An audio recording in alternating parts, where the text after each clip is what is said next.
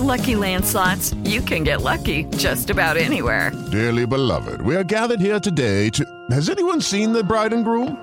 Sorry, sorry, we're here. We were getting lucky in the limo and we lost track of time. No, Lucky Land Casino, with cash prizes that add up quicker than a guest registry. In that case, I pronounce you lucky.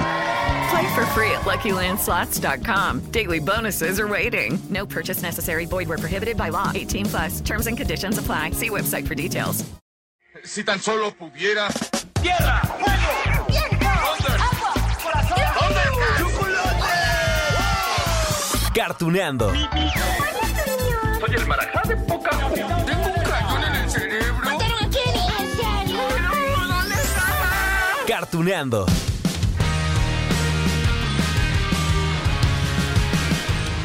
Hola, hola amigos de Cartuneando. Oigan, mm, ¿se acuerdan que hace, qué será, un par de meses, dos, tres, eh, más o menos? Cuando presentamos el episodio especial de la Casa de los Dibujos, les dije que había una lista enorme de series animadas consideradas para el público adulto. Bueno, pues hoy revisaremos una de esas series, sí, de este listado, aunque en realidad, eh, bueno, es que esta serie tiene público de todas las edades, es más. Cuando se estrenó allá a finales de los 90, había muchos chavos, muchas chavas, bueno, niños, niñas de todas las edades que la vieron, que la disfrutaron. Es que claro, esta serie tenía un humor diferente. Sí, su protagonista era una joven, inteligente ella. Ah, pero que no se sentía incluida en la sociedad donde vivía, entonces se la pasaba criticando, ¿no? Estoy seguro que ya saben de qué serie estoy hablando. ¡Ah! Así que recordemos juntos con esto. Ahora, Dara, veamos si puedes inventarte un cuento tan brillante como el de tu hermana. Me llamo Daria. Disculpa, Daria, ¿qué ves en esta imagen, Dara? Una manada de hermosos ponis salvajes cabalgando por la llanura. Ah, no hay ningún pony. Dijeron que podían ser lo que yo quisiera. Sí, ella es Daria, una joven, una adolescente de 16 años, ya les dije, muy inteligente y peleada con esas, esas ondas de la popularidad que se dan en las escuelas, ¿no? Bueno, Daria es bien fácil de identificar. Casi siempre la vimos con su falda negra, botas negras, una playera amarilla, una chamarra o saquito verde. Bueno, además, siempre, siempre, siempre traía puestas sus gafas, sus lentes. Pero ¿saben cuál era su principal característica? su sarcasmo. Ah, es que tenía diálogos que a veces parecían crudos, ¿no? Ella era directa, como van las cosas, dirían sin pelos en la lengua. Es que vaya, esta serie se trataba de una crítica a la sociedad norteamericana, aunque Sí, claro, funcionaba también para otras partes del mundo. No, un momento. Es decir, ¿tú qué eres, Dar? ¿Una maestra? Yo soy un modelo a seguir. Estoy conectada con el alma juvenil. Pues conéctate con la realidad de los 30 años. Tus lectoras no van a ser chavas para siempre como tú. Si quieres darles ejemplo, enséñales cosas útiles. ¿Los 30 años? Y bueno, la serie era considerada para adultos precisamente por eso por el humor que manejaba, no porque hubiera violencia o escenas subidas de tono, no, no, no. Es que claro, quizá muchos niños que gustaban, ¿no? De ver las caricaturas en los años 90, pues no habrían disfrutado tanto de ese humor sarcástico, ácido de Daria, aunque la verdad, la verdad, la verdad es que cuando la serie se estrenó en el canal MTV, el 3 de marzo de 1997, atrajo la atención también de los niños, de los adolescentes, por supuesto, de los adultos, bueno, hombres, mujeres. Y hoy Daria es considerada como una serie de culto. Y, y, conozco personas, ¿eh? Sí, a mi sobrina, que por cierto, no solamente la recuerdan con agrado, sino que retoman a este personaje para expresiones feministas, para expresiones liberales. Y eso está padre, imagínense que una serie animada se convierta en eso, en una inspiración, en un estandarte, va. Daria es audaz, audaz con mayúsculas. Sí, Daria, explícale al jefe qué es lo audaz. Pues lo que puedo descifrar es un cliché con el que los mercachifles cuarentones explotan la energía y las alcancías de la tal cultura juvenil proponen un falso concepto de parecer peligroso. Ahora bien, hace rato les dije que el estreno de Daria en MTV fue en marzo del 97, ¿no? Pero a ese personaje en realidad lo conocimos un poco antes y habrá que remontarnos a otra serie, animada también, llamada Babies and Butthead que sí fue uno de los mayores éxitos de MTV en los años 90, mediados de esa década. Bueno, en ese programa había muchos personajes masculinos, todos.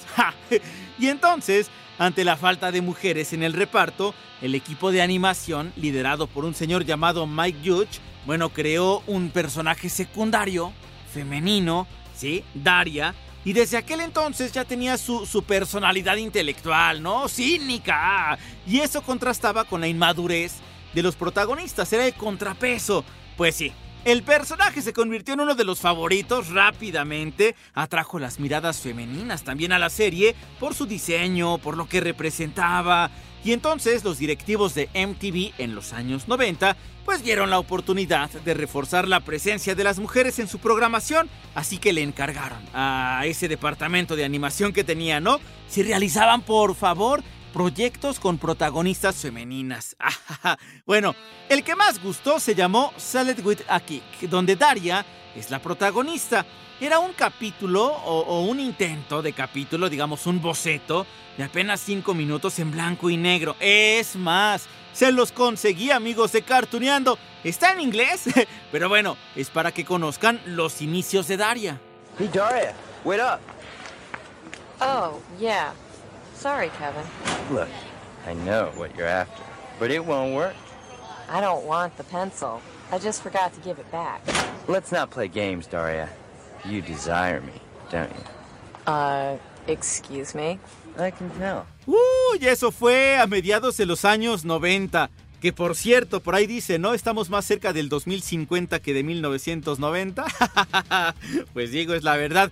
En un principio, los ejecutivos de MTV consideraron que una serie animada, con personaje femenino, protagónico, inteligente, sí, sarcástica, también ácida, que no tendría tanto éxito. Eso le auguraron porque decían ellos, es que el público al que está dirigido, que lo conformaban los chavos, los jóvenes universitarios de entre 18, 24, 25 años, pues que ese sector no era el fuerte para el canal de televisión. Entonces dijeron, no, no creo que funcione.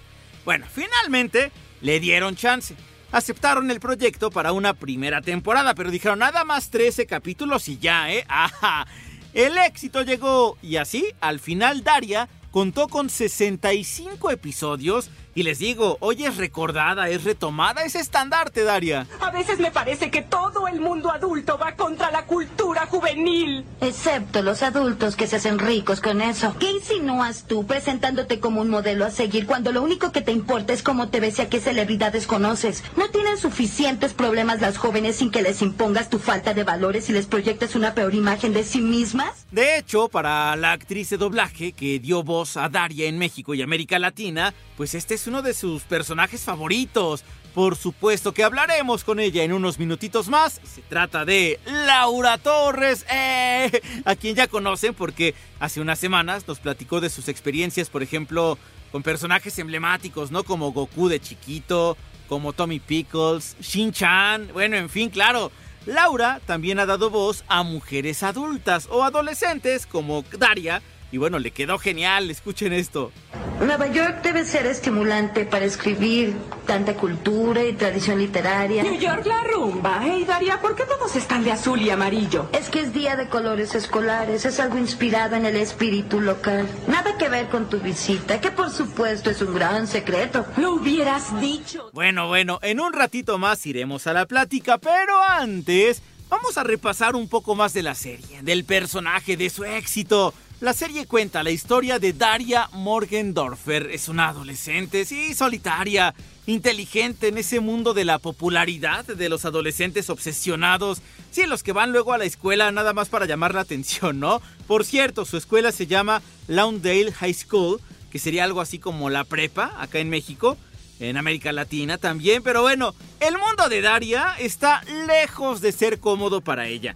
Es que bueno, esta joven se enfrenta, digamos, a, dos presiones muy fuertes, ¿no? Por un lado, su hermana, la pequeña de la familia, muy linda, ¿sí? Muy popular también. Ay, pero algo superficial a los ojos de Daria, ¿no? Bueno, se llama esta chica Queen Morgendorfer. Digamos que Queen es todo, todo, todo lo que a Daria le choca. Y bueno, es su hermana. Ni modo, pues le tocó así. Y la otra presión de Daria pues la representan sus papás. Su mamá es una señora workaholic, se la pasa trabajando y trabajando y trabajando, se llama Helen, y su papá, que se llama Jake, es un hombre pues más bien despreocupado, dirían wannabe. El problema con los papás es que ellos quieren que Daria sea más popular, más extrovertida, que la inviten los amigos, que salga a pasear, que sea diferente en la escuela y en la sociedad, pero mm, mm, no lo van a lograr. Sucede que cada rato te decimos que eres estupenda y tú de plano no captas. ¿Qué es lo que pasa contigo? ¿Le va a dar un patatús o algo así? Porque eso me haría quedar mal con mis nuevos amigos. No se preocupen, no está baja mi autoestima. Hay un error. Ya decía yo. Está baja mi estima por todos los demás. Claro, sí, el hecho de que no busque la popularidad y, no le guste su entorno no quiere decir que Daria esté sola en su camino. No, no, no. Bueno, porque tiene una gran amiga. Se llama Jane Lane, una joven que tiene el sueño de ser una gran artista. Y ustedes lo saben, amigos de Cartuneando. Cuando tenemos un amigo o una amiga así con la misma visión de la vida, todo fluye, ¿no? bueno, ojalá tengan a ese amigo o esa amiga, de verdad. Y bueno, así que Daria y Jane responden a esos acontecimientos que les rodean en la escuela, en la vida, en la calle, con un humor seco, con ingenio, con sarcasmo, comentarios que pueden resultar graciosos ya cuando los escuchamos, pero también, eso decían, buscaban cierta reflexión en la sociedad. Por ejemplo, en la escuela, por lo regular estaba en desacuerdo con la directora Ángela Lee. Morgendorfer, ¿tiene idea del gran honor que significa esto? Se suponía que era un secreto, ¿no? Daria, imagínate un gran ojo, el ojo público. Si el ojo público se dirige a nuestro rincón del universo, ¿cómo queremos vernos? ¿Bug? Ojos gigantes, qué miedo.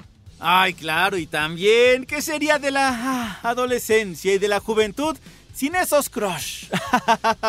sin esos amores platónicos, esos primeros amores. Así que, obviamente, Daria se enamora en la serie, ¿no? Bueno, se siente atraída por Trent Lane, que es un músico, alto él, guapo él, flojo él también, y además es el hermano mayor de su amiga Jane.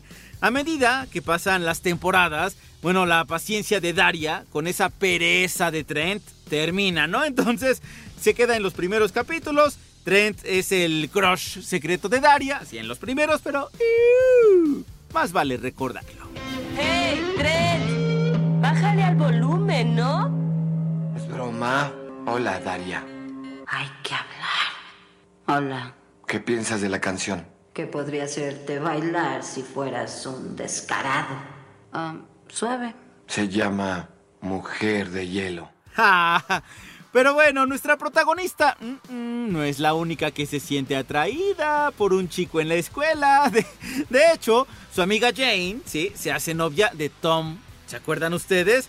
¿Qué ocurre cuando los amigos o las amigas tienen novio en la escuela? A ver, pues sí, que a veces hay celos, ¿no? Ay, es que pues ya mi amigo o mi amiga está pasando más tiempo con eso, con esa persona. Y bueno, Daria, eh, eso le pasa con Jane se empieza a alejar un poquito de ella. Ya después, ¿no? Como que se acostumbran un poco a convivir todos juntos. Mm, pero pasa el tiempo y la relación de Jane con Tom crash. Empieza a fallar. Pero eso no es todo, amigos, porque resulta que, bueno, se convierte en realidad en... Ya ven esto del odio al amor hay un paso, ¿no? Eso dicen. Pues sí, resulta que con Daria eso empieza a funcionar porque por algo se empieza a fijar en Tom. Imagínense, inclusive hasta se dan un beso en el coche. Y eso casi termina, por supuesto, con la amistad entre Daria y Jane. Es que, a ver, ¿ustedes andarían con el ex o la ex de un amigo de una amiga? Pues no, sí. Bueno, según yo no. Pero, ¿cómo empieza a surgir ese romance entre Daria y Tom? Escuchen esto. ¿Con quién estabas hablando? ¿Por qué preguntas? Te noto raro, es todo. Más raro que de costumbre. No te hagas el inocente, chico. Estás actuando extraño. Tú eres la extraña. Tú eres. Tú. ¿A dónde vas? ¿Quién te crees, mamá? No, ella nunca pregunta a dónde vas. Exacto. Sí, es que Daria es una chica diferente, ¿no? Así que esa, esa relación entre Daria y Tom mm, mm, no está destinada a durar. Por eso les digo que es malo eso de andar con el ex o la ex de un amigo, de una amiga. De hecho, Daria termina con Tom en el episodio final de la serie que llevó por título ¿Is it a shit?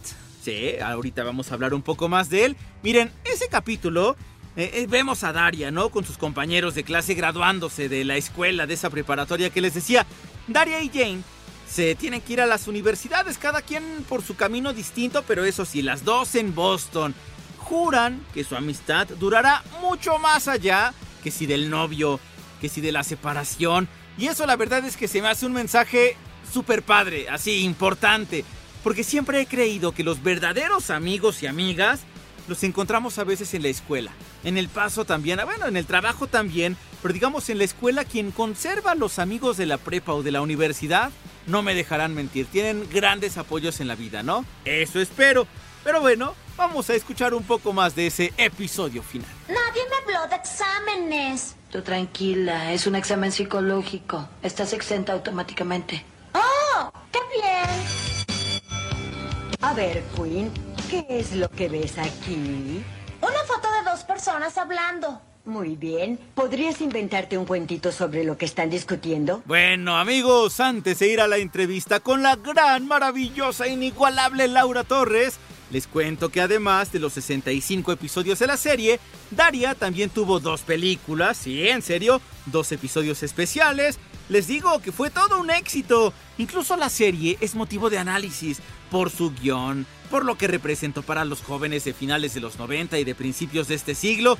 Bueno, ya lo dijimos, ¿no? Daria no tenía miedo a decir lo que pensaba y, y, presentaba también un comportamiento sensato, inconformista, cínico, que contrasta con pues esa falta de cordura y las contradicciones de la sociedad de clase media, o por lo menos lo que presentaban allí en la caricatura, en la serie, con sus compañeros, con su familia.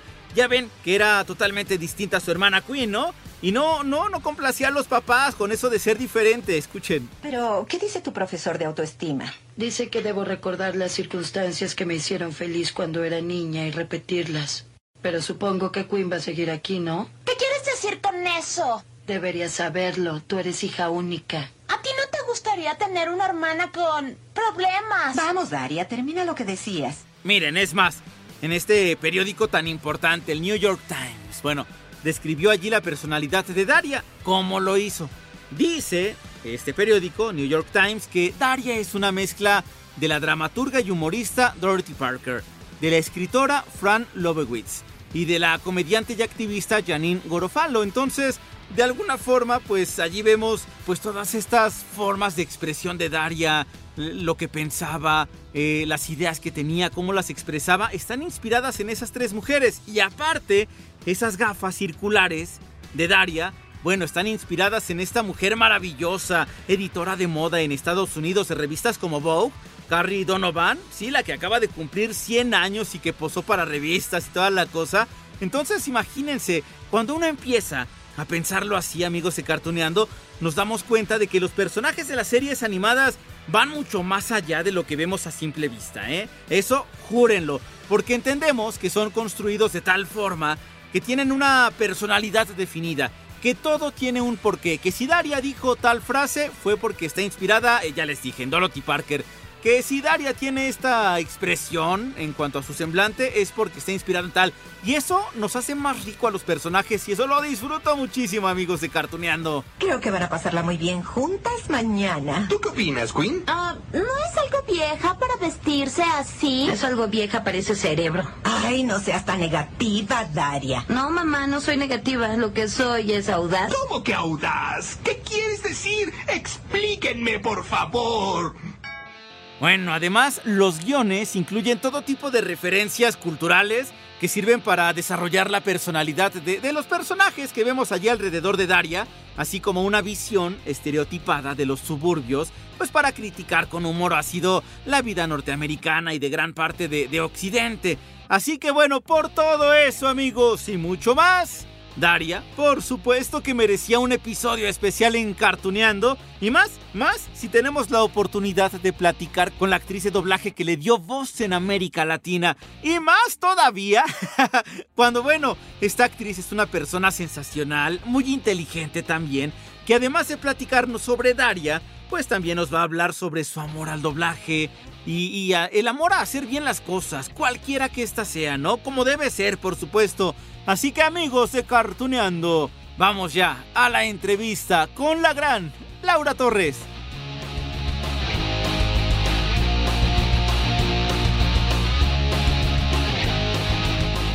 Bien amigos de Cartuneando, estamos más que de manteles largos, pues aquí tenemos a Laura Torres, cosa que a mí me encanta.